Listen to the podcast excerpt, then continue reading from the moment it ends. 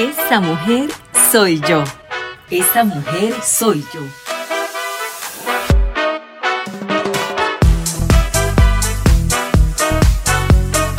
Desde los estudios Arad llega a ustedes Esa mujer soy yo.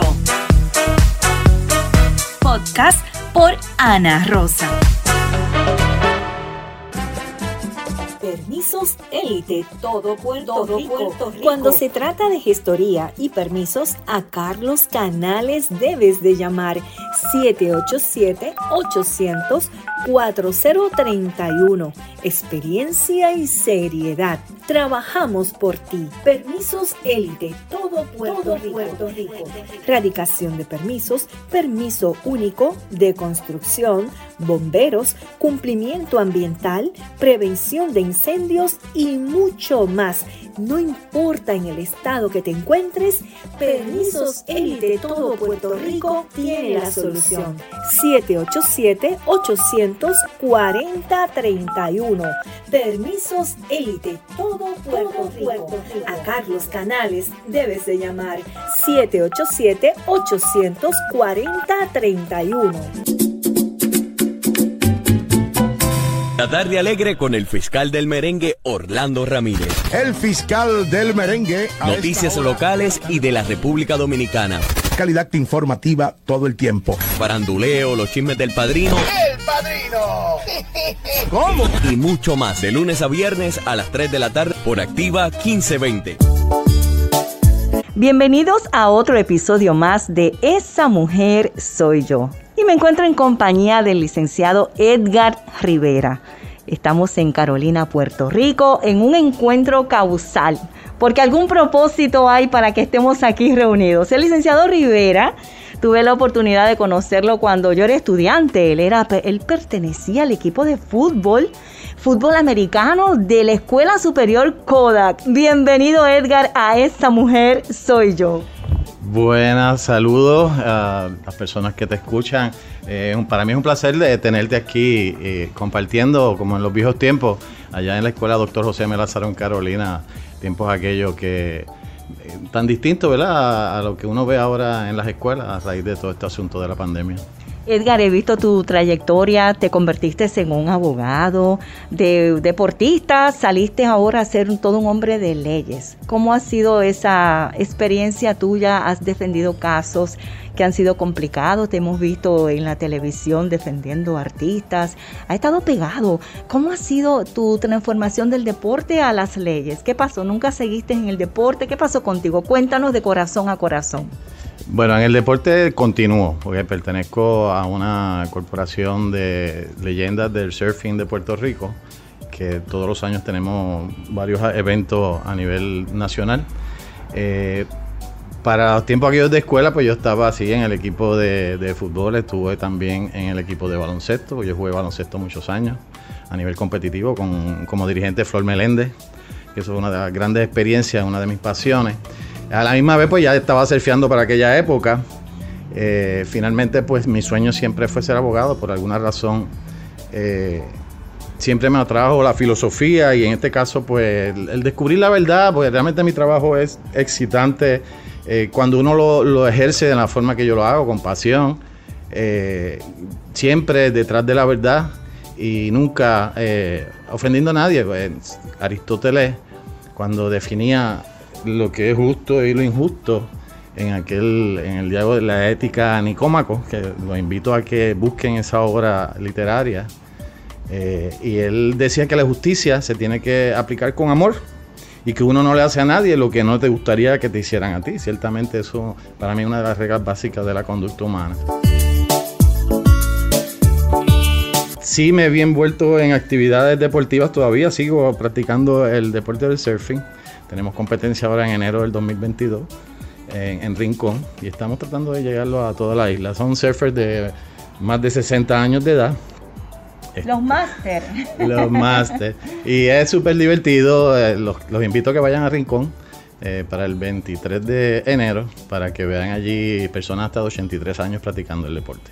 Eso me gusta, bien interesante. ¿Algún número de teléfono donde te puedan conseguir personas que estén interesados en conocer un poquito más de esta iniciativa para los de la tercera edad que no se rinden y siguen haciendo práctica deportiva? ¿En qué número te pueden conseguir? Sí, me pueden conseguir a mi teléfono al 787-209-0928 y también pueden escribirme a nuestro correo electrónico riverarivera.looffices.yahoo.com. Bueno, y estás ubicado en la avenida Campo Rico, no recuerdo el número, ¿en qué número está? Es el K28, avenida Campo Rico, que ahora se llama eh, avenida Roberto Sánchez Vilella en Carolina. Esa mujer soy yo. Licenciado, el mundo de las leyes como que ha tenido muchas transformaciones.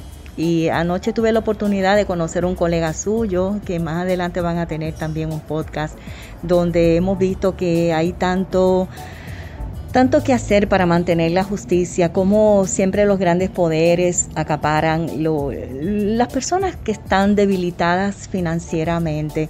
En el caso de tu experiencia como abogado, ¿has tenido que defender un caso así tan fuerte como defendió el licenciado Barón Fernández sobre una empleada doméstica que por poco le cuesta permanecer en la cárcel para el resto de su vida, pero tuvo un abogado que estuvo ahí para defenderla? ¿Ha tenido que defender casos donde pudo haber sido más lamentable y gracias a tu defensa se puede decir se logró justicia? Te digo que sí en la mayor parte de los casos, pero es una tarea bien difícil. Yo llevo 35 años en la práctica penal en Puerto Rico, yo llevo casos de impericia médica, también llevo eh, demandas de daños y perjuicios. Pero en estos 35 años yo he pasado las cosas más increíbles y, he luchado, cuando yo eh, creo que, que la justicia tiene un camino y usted ve que todo se la interpone en el camino, que hay gente prejuiciada, hay personas dispuestas a mentir, pues eso a uno le da todavía más coraje, más deseo, más pasión, porque finalmente uno pueda prevalecer. Pero ciertamente hay otros casos, yo no, yo no creo que la función del abogado sea defender a una persona pura y simplemente porque eh, uno tiene que entrar a los hechos. Yo tengo que entrar en una comunicación con mi cliente. Pasó, no pasó. Yo no puedo ir a falsear la información. Ahora, el, en el caso de, eh, de la justicia que uno pide, ¿verdad? Aquí lamentablemente se, la prensa lo que le gusta es el sensacionalismo y no se dan cuenta lo delicado que puede ser el prejuicio que se le causa a un acusado cuando sin tener ni tan siquiera acceso a las denuncias ni a las declaraciones juradas, declaran culpable públicamente de un ser humano sin todavía tener una investigación seria. Y ahí es donde se pierde el sentido de todo el sistema. Cuando tú ves que hay casos que quieren echarlo para adelante, aunque aún a sabiendas de que el caso no debe haberse presentado contra una persona. Y lamentablemente eso pasa. No en la mayor parte de los casos. Aquí se habla de corazón a corazón. Y he defendido casos de mucha importancia aquí en Puerto Rico. Yo tengo casos que yo llevé hasta el Tribunal Supremo, que son este, precedentes eh, con respecto a la violencia doméstica. En un caso sobre maltrato psicológico que llegó al Tribunal Supremo y que me, favoreció y que se estableció un precedente cuando una persona alega maltrato psicológico, súper interesante, y en el caso del tan conocido actor Osvaldo Ríos Alonso, eh, ese caso yo en tres ocasiones fuimos al Tribunal Supremo, establecimos jurisprudencia que muchos abogados me llaman y me dicen, ay, gracias, porque este caso era el que no necesitaba, porque a veces hay víctimas y hay otros que se aprovechan del derecho para hostigar y eso es lo que debe evitarse. Dicen que los abogados todos se conocen, que juegan golf juntos y que a la hora de la verdad se entienden entre ustedes y muchas veces se pierde la credibilidad en la justicia por el amiguismo. Si tú pudieras cambiar algo en el sistema judicial, ¿qué cambiarías? ¿Cómo, cómo tú, no sé, piensas que esta opinión que tiene la gente? Hay algo básico. Ahora mismo los nombramientos son hechos por el gobernador. Así que yo creo que eso no debe ser porque eh, estás poniendo a, decidir, a decidir, a interpretar leyes. Y esa, eh, una de las cosas que se tiene que evitarse es que los jueces se identifiquen con partidos políticos. Esa mujer soy yo. El Colegio Abogados de Puerto Rico ha, hecho muchas gestiones con respecto a ese asunto para que sea entonces un, alguien externo al, aparato político quien por experiencia, recomendaciones de mismos profesionales de la eh, nombren a estos jueces. No, eh, yo tengo un profesor del cueto me decía que si era difícil conseguir eh, jueces, personas que sean jueces, más difícil es conseguir jueces que sean dioses. Y hay una parte humana, hay prejuicio, hay desconocimiento. Los jueces no son personas perfectas, son abogados que ejercen como juez, como abogado, como notario, como abogado consultor, pero no son personas perfectas. Eh, ese es eso es lo que perseguimos todos, ¿verdad? Seguir por un orden que sea correcto, justo para todos. En Estados Unidos, curiosamente, los jueces son elegidos por el pueblo. En las votaciones, tú eliges quién se queda y quién se va. Yo pienso que Puerto Rico pudiera contemplar, eh, emular ese sistema de elección para el sistema judicial. Eso es igual o peor, esa es mi opinión muy personal. Como te dije, deben ser el gremio de abogados quien a la luz del el conocimiento de la experiencia que tienen, pues seleccione al mejor candidato. Pero imagínate qué es lo que está pasando, que una persona se postula para que voten, para que sea juez. Entonces, ¿quiénes los que apoyen esa candidatura? Eventualmente van a ser personas que van a tener que ir a ese tribunal y, eso yo creo que hay que despolitizarlo, hay que sacarlo del aparato, tiene que ser el propio gremio de abogados los que realmente hagan esas recomendaciones y no sea el gobierno. Y, y, eso de votaciones pues se convierte ya en una competencia de quién tenga más votos y no un asunto de quién es el candidato más, más adecuado.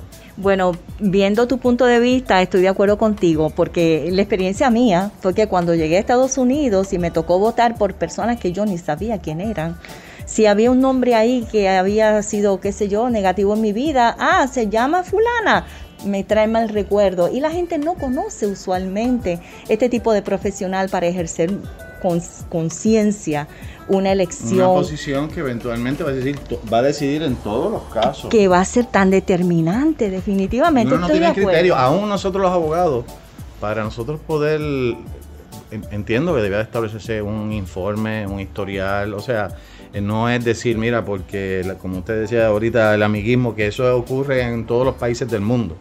Y Puerto Rico no es la excepción y Estados Unidos tampoco, donde tú ves que favorecen eh, imagínate a, los candidatos. En el caso de Estados Unidos, pues eh, hay que mantener las aguas claras y que no, haga duda del proceso, porque lo más triste es que al final de un proceso te quedes con esa insatisfacción de que, la, la verdad nunca prevaleció. Aquí se habla de corazón a corazón. ¿Crees en la pena de muerte? No, no creo en la pena de muerte. Eh, solo Dios tiene esa potestad y en el momento y en el orden divino que Dios entienda que nos toque ese, ese cambio de nuestra casa espiritual, esa es mi opinión personal. Eh, creo que en Puerto Rico eso no va a ocurrir, pero cuando veo tanta campaña de, de gente prejuiciada, eh, digo, van a acusar a unos criminales. Bueno, habrá casos que sean claros y que uno pueda decir, mira, esa persona es un criminal, pero hay otros que las cosas no son tan claras y uno en el proceso te das cuenta que fue una fabricación. Y no son muchos casos, pero el solo hecho de que tú puedas entender que alguien puede fabricar un caso contra una persona eh, da mucho temor. Hay muchas personas presas porque el abogado no hizo su trabajo. Hay personas presas porque había unos fiscales em, empeñados en lograr una convicción y se olvidaron de los hechos por prevalecer, por ganar y se olvidan del norte principal que debe ser hacer justicia. Yo no creo, hay muchos buenos fiscales, muchos buenos jueces, pero la experiencia personal es que bien, bien difícil uno lograr que la verdad prevalezca. Hay países donde usted es inocente hasta que demuestre ser culpable y hay países donde usted es culpable hasta que demuestre ser inocente. En Puerto Rico la ley viene siendo usted es inocente hasta que demuestre ser culpable, ¿correcto? Bueno, es, correcto, pero igualmente hay unos principios que dice que el que calla otorga. Yo tengo un profesor que decía que el derecho a no incriminarse, a permanecer en silencio realmente, este es el único derecho que uno no dice, porque yo no me voy a parar allí y decirle, mire juez, yo me amparo en mi derecho a no incriminarme. Desde el punto de vista semántico le está diciendo, yo me puedo incriminar. Así que ese es uno de los derechos que, no se, no se debe ni, ni expresar. Basta con uno mantenerse en silencio en momentos que quieren que uno conteste cosas basadas en premisas eh, porque es que pueden obtener de uno una declaración incriminatoria, pero bajo unas preguntas mal construidas, basadas en premisas falsas o equivocadas. Así que la respuesta eh, va a ser igualmente equivocada. Yo personalmente pienso que ese asunto de la presunción de inocencia, para mí y perdona que lo diga de esta manera, es una hipocresía jurídica. Es una hipocresía jurídica porque realmente aquí en Puerto Rico eh, se presume la inocencia, pero el espectáculo público y lo que estamos viendo con los jueces que tienen ese prejuicio contra la persona por el solo hecho de haber sido acusada, pues me parece que esa presunción se desaparece porque entonces es la persona imputada que tiene que tratar de convencer de que es inocente, no al fiscal convencer al tribunal de que es culpable. Entonces, la presunción de inocencia realmente es inoficiosa. Es inoficiosa. Bueno, eh, al momento de salir esta entrevista, yo pienso que ya podemos haber estado en el 2022. Estamos comenzando un nuevo año envíamele un mensaje a tus compañeros, colegas que van a estar escuchando esta entrevista. ¿Qué mensaje le envías a esos profesionales de las leyes que tienen en sus manos el poder decidir sobre el futuro en un caso? ¿Qué mensaje le envías a la clase de abogados en Puerto Rico? Pues a la clase de abogados que sean muy juiciosos a la hora de creerle a un cliente una versión. Tenemos que ser científicos, tenemos que ser exhaustivos y que defendamos causas nobles, causas veraces, que no caigan en las tentaciones, en los abismos de, de tratar de ganar casos por ganar, sino que trata de hacer justicia. A veces los caminos son diversos y la sapiencia de un abogado es saber cuál es el mejor camino. Edgardo, el tiempo se nos ha terminado. Me encantaría poder continuar contigo porque hay muchos temas que quiero conversar, pero vamos a continuar con otro podcast para esa mujer soy yo. Y me gustaría que tú me honraras con la frase de aquí se habla de corazón a corazón. Aquí se habla de corazón a corazón. Muchísimas gracias porque esa mujer soy yo.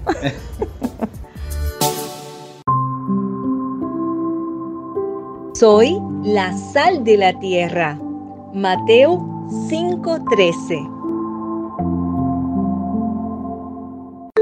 Gracias por escucharnos. Te invitamos a que te suscribas al podcast para escuchar todos los episodios y sigas nuestra página en Facebook Esa Mujer Soy Yo. Síguenos en YouTube Esa Mujer Soy Yo para más información y contenidos, te esperamos en otro episodio más de Esa mujer, esa mujer soy yo. Este episodio llegó a ustedes en parte gracias a Permisos Élite, todo Puerto Rico. Este episodio fue presentado por Estudio Power Multimedia